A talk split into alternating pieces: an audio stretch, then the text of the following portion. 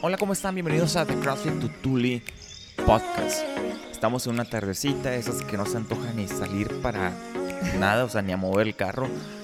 Y pues hemos estado aquí en nuestra casita, no pudimos salir porque no tenemos quien nos ayude con la niña, entonces aprovechamos mientras está dormida para poder grabar rapidito este episodio. Titi, ¿cómo estás? Muy bien. Aparte el clima no se ha prestado para, para salir. Hoy estuvo así como lloviendo y luego está frío, entonces se antoja como estar en tu casa. Lo bueno que ya hicimos ejercicio.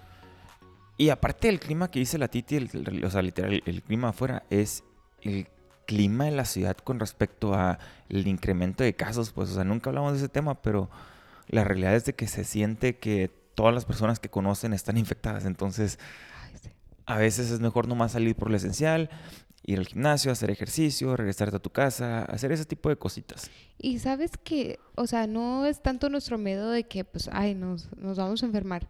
La verdad que no. Pero no quiero sufrir con la niña. O sea, ese es el miedo más que nada. O sea, sé que no la puedo encerrar en una burbuja, no sé, cinco años, lo que dure esta- este virus, ¿no? Pero ahorita no tengo ganas de, de pasar noches sin dormir. Y Eso como, es. y como está bebecita y no te dice los síntomas, nomás los ves, entonces es muy diferente que si le pega teniendo tres años y te dice, hey, me este, duele la me cabeza. duele la cabeza o me duele el No oído. habla, pues, Ajá, entonces, No se puede quejar, a gusto. sí, no se puede quejar. Pero bueno, dejando el tema de por qué es que estamos aquí, les queremos platicar ejercicios que funcionan para quemar grasa. Y no, no es un título para ganar views. Eh, realmente consideramos que hay ejercicios que te dan más por tu fitness que otros. Hay ejercicios en el mundo de fitness que lo haces por diversión. Y te puede ser uno, este, correr. O sea, tú sales a correr en la mañana 30 minutos o haces 5 kilómetros por diversión, porque quieres escuchar un podcast, espero que sea este, o porque quieres tener un espacio libre al aire, li- o sea, un espacio en tu cabeza libre en la naturaleza.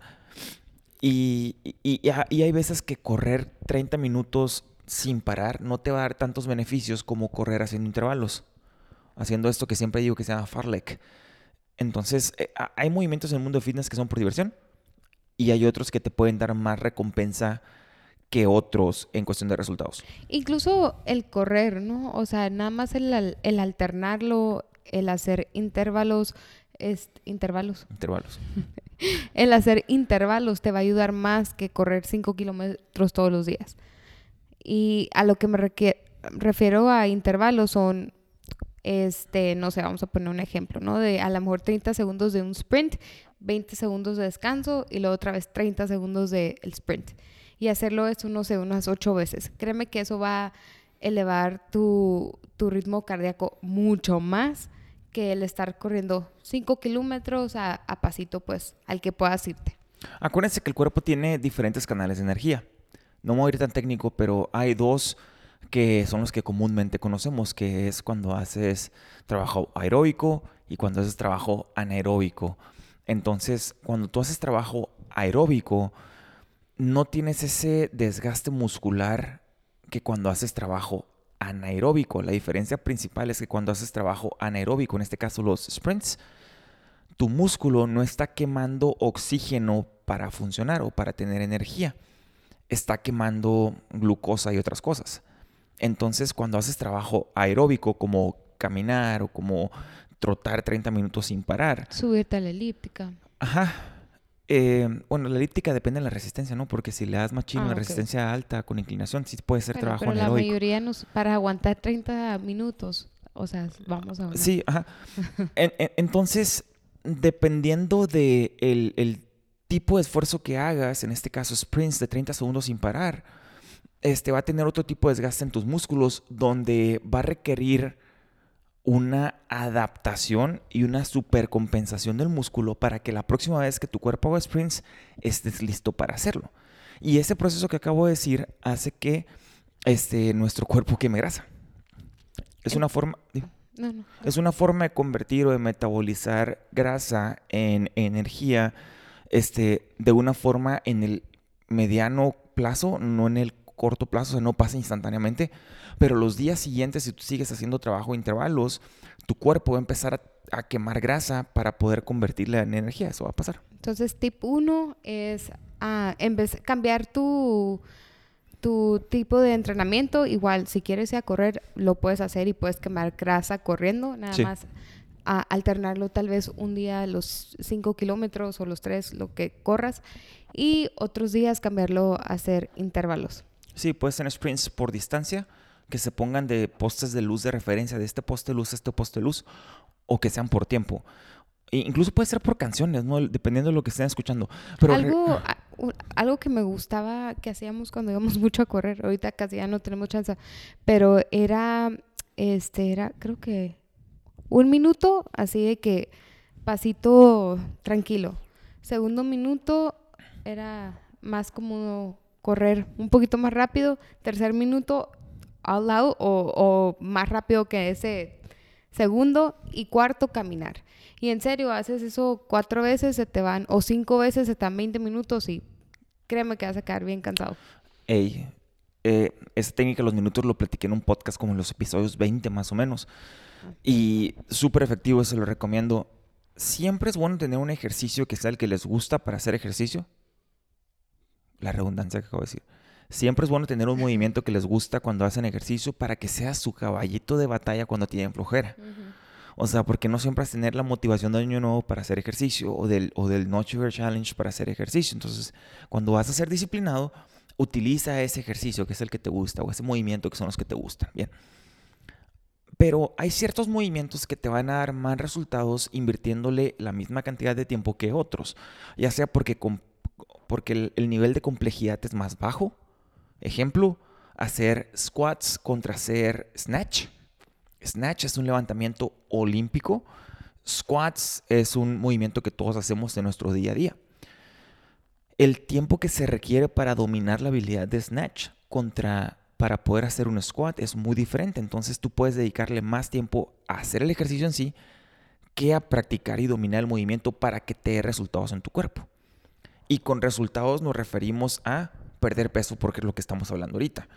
Porque si tu ob- objetivo, tu resultado en el mundo de fitness es ir a Juegos Olímpicos, entonces tienes que practicar más el snatch. Algo que también pasa es que si tenemos movimientos que son bien aburridos constantemente en nuestras rutinas, tenemos que descansar. O sea, si realmente estás ciclado de hacer lo mismo, hacer lo mismo, hacer lo mismo, va a llegar un tiempo donde digas, a la madre, mi cabeza no me queda más ejercicio, entonces eh, ya no quiero hacer nada, ya no quiero saber nada y te tienes tres semanas por completo. No, o sea, tener días de descanso entre tu rutina te va a ayudar a que no estés mentalmente agotado y que realmente quieras hacer ejercicio. Sí, a veces nos colgamos ahí del, del descanso, ¿no? Este, pero algo que sí, algo es mejor que nada, eso sí lo tengo bien claro, ¿no? O sea, los 30 minutos, si haces, eh, si te pones a hacer burpees, en vez de 30 minutos en, en Instagram, créeme que te va a funcionar para quemar grasa que estar en Instagram, haciéndole, viendo las stories de todos mundos, ¿no? Entonces, am, yo digo que si quieren bajar de peso o quieren quemar grasa, muévanse, es todo. En los ejercicios más específicos que les van a dar resultados contra otros, ese grupo de ejercicios es levantar pesas. Y existe el mito o la creencia que las mujeres se van a poner grandes si levantan pesas. La realidad es que no.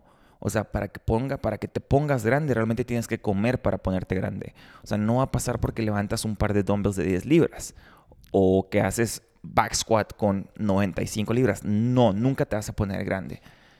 Eh, en cambio, si ustedes utilizan las pesas, o sea, la herramienta de levantar pesas o peso, eh, lo incorporan dentro de su rutina, en vez de hacer siempre cardio, su cuerpo, después de haber hecho ejercicio, les acabo de decir ahorita, después de haber hecho ejercicio, va a seguir trabajando en esos músculos para que tengan una adaptación y después una supercompensación y estén más fuertes para el día siguiente o la semana siguiente que los vuelvas a poner a hacer deadlift, peso muerto o hacer back squat. Y hay estudios comprobados que si tú tienes más masa muscular, o sea, como mujer, como hombre, vas a quemar más calorías, este, tu resting heart rate va a ser un poquito más alto, entonces por eso vas a quemar más calorías y por eso vas a quemar más grasa. En cambio, si yo constantemente nada más estoy haciendo cardio, y no estamos diciendo que el cardio no funcione, simplemente el levantar pesas va a funcionar más que hacer cardio. Porque al momento de nada más hacer cardio, lo que pasa es que perdemos, eh, sí, bajamos de peso, bajamos de pesos, yo me puedo subir a la báscula y, híjole, bajé 5 libras, pero ahí en, en esas 5 libras pueden ir libras también de masa muscular, estoy perdiendo masa muscular. Entonces, esa es la diferencia. En cambio, si yo levanto pesas, a lo mejor y la báscula no baja tanto, pero eh, me veo más compacta, me veo un poquito más, más chiquita. ¿Por qué? Porque obviamente pues... Estás perdiendo grasa. Estoy perdiendo grasa. E-, entonces, acuérdense que estamos hablando de ejercicios para perder grasa y no para perder peso porque lo que queremos es tratar de eliminar toda la grasa posible de nuestro cuerpo para que nos podamos ver mejor cuando, cuando vayamos a la playa. O sea, nuestro objetivo al final de esto, eh, y con esto me refiero al, al No Sugar Challenge, es eh, que nosotros aprendamos a leer las etiquetas y empezar a comer mejor para que eventualmente estemos orgullosos de nuestro físico y no tengamos ninguna desconfianza de tomarnos una foto en traje de baño. O sea, ese tiene que ser nuestro resultado para los que queremos transformar nuestro cuerpo. También lo dije ahorita, si tu objetivo en el mundo de fitness es correr un maratón en menos de tres horas, entonces tienes que hacer cardio, güey. O sea, te vas a tener que comer el pavimento haciendo millas, no te de otra. Sí, todo va a depender de tu objetivo, literal. O sea, todo va a depender de eso. Tenemos que contextualizar. O sea, la única forma es dividir, lo dije con cubetas, ¿no? En el episodio anterior, no sé si fue hace dos, pero hablé acerca de cubetas que tal vez no se entendió tanto, pero es dentro del mundo de fitness hay diferentes resultados que entran en diferentes tómbolas o en diferentes burbujas, donde si tú quieres ir a Juegos Olímpicos, tu forma de entrenar, tu forma de comer, tu forma de dormir va a ser muy diferente que la persona que quiere perder grasa en su cuerpo y la que quiere crecer y la persona que quiere este, ir a los CrossFit Games. Y, y la verdad, pues la mayoría de los que vamos al gimnasio, este, creo que nuestro único objetivo es estar saludables, sanos, llegar a estar viejos y poder movernos. O sea, creo que la mayoría tenemos ese objetivo, ¿no? Y obviamente, pues, vernos bien. Que la ropa te quede bien, que, no te quedes esperando esos tiempos de la high school donde digas, ah, es que cuando estaba en la high school pesaba tanto y la ropa me quedaba así y los pantalones me quedaban así. Güey, o sea, todavía puedes conseguir esos resultados que tenías en la high school. Lo único que pasó es que ahorita tienes 33, tienes 18 años comiendo mal y por consecuencia, pues no es lo mismo que cuando estabas en la high school, porque en la high school no comías. Cambia. No, no, comías como chama, o sea. Oye, aparte ya le hiciste un chorro de daño esos eh, ese tiempo a tu cuerpo, pues ya tomaste, ya, ya le hiciste un chorro de daño. Y pues los hijos, ¿no? Tienes menos tiempo también. Porque eh, eh, hablando, acerca, hablando acerca del tiempo, o sea, si tienes menos tiempo, tienes que escoger esos movimientos que te van a dar más resultados por menos cantidad de trabajo. Y no es que estemos haciendo shortcuts.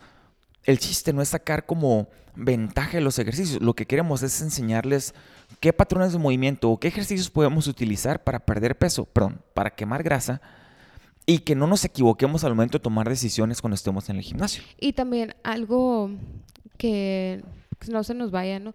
El, el hacer CrossFit en sí, lo que conlleva CrossFit, ¿no? El levantar peso a un